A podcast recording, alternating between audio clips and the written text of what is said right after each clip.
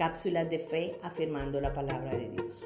Porque para Dios no hay nada imposible. Lucas 1:37. Esta afirmación fue dada a María en medio de la anunciación del nacimiento del Salvador del mundo. Dios Padre había diseñado un plan para traer redención a toda la humanidad.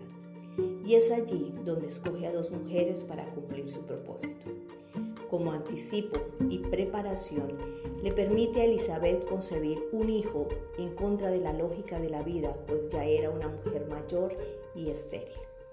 Este niño anunciaría y prepararía el camino del Señor. Al elegir a María y anunciarle su embarazo por el Espíritu Santo, se evidencia en ella las primeras dudas en medio de la lección divina. Y es normal plantear o tratar de encancillar la obra de Dios desde nuestra experiencia perspectiva y conceptos. Por lo tanto, para disipar esos miedos y dudas, María le pregunta al ángel, ¿y cómo se hará esto? La respuesta del ángel a María muestra tres elementos que debemos tener en cuenta en nuestra vida. Primeramente, debemos saber que lo que está por suceder está en los planes de Dios y no depende de la persona, sino de la obra divina.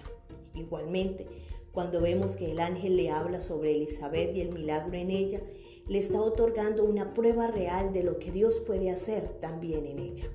Y por último, la convicción final. Por más descabellado o difícil que parezca para el ser humano, para Dios nada le es difícil, nada le es imposible. Estas tres convicciones nos llevan a fortalecer nuestra fe en Dios. Él obrará conforme a su propósito y nos asegura que Él es todopoderoso y puede hacer más de lo que esperamos o pensamos.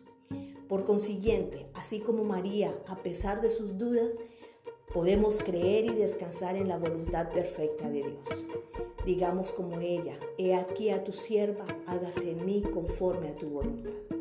Descansemos en sus promesas y su cuidado especial para nosotros. Feliz inicio de semana Ministerio Casa del Padre.